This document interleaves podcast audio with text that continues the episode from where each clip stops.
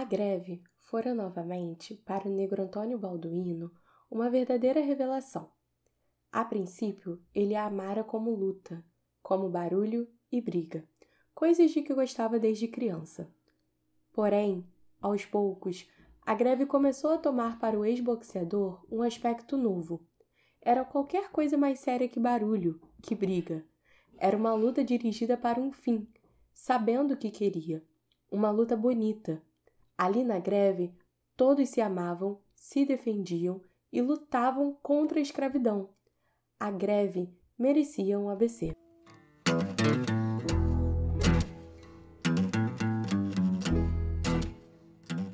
Olá, meu nome é Larissa de Oliveira Farias, sou graduanda em História pelo FRJ e integrante do LET.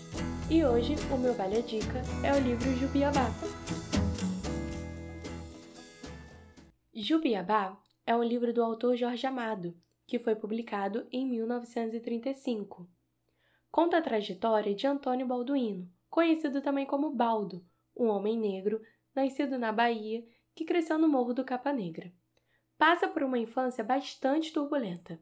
Em sua fase jovem, torna-se um capoeirista, depois sambista, chega a ser um boxeador profissional famoso, vai trabalhar na plantação de fumo do recôncavo baiano, depois faz parte de um circo e, por fim, se torna um estivador.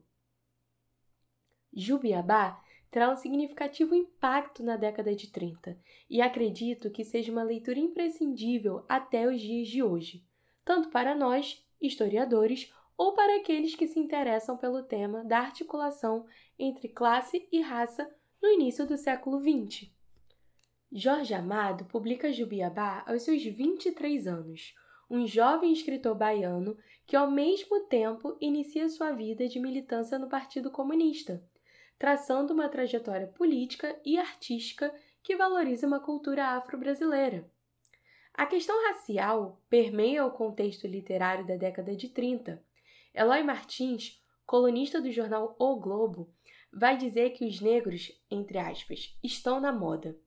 Apesar de uma fala com uma perspectiva preconceituosa e ao longo da reportagem reforçar um olhar pejorativo em relação à população negra, o que podemos extrair dessa situação é exatamente a efervescência dessa questão no cotidiano.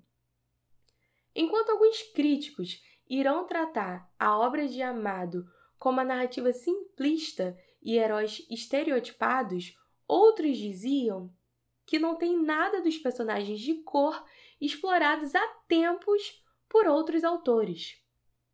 O que era um certo contraponto, pois em um contexto político que os debates de eugenia eram bastante recorrentes, Baldo não mostra uma aversão à sua cor ou um certo complexo de inferioridade de si mesmo. Jubiabá vai ser o primeiro livro de Jorge Amado publicado no exterior.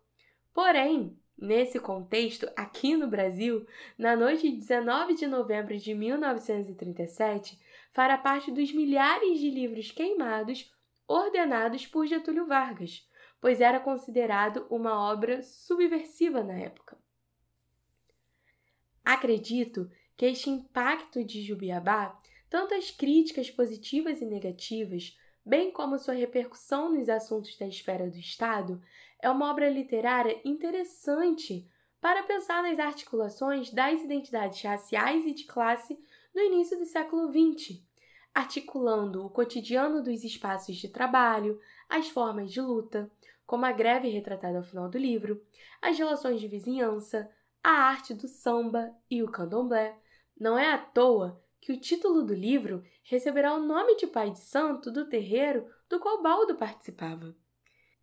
Levando em conta o contexto da obra, quem era Jorge Amado e as trajetórias das personagens, podem surgir alguns pontos de inflexão acerca de como era mobilizada uma cidadania política pelos trabalhadores negros na primeira metade do século XX.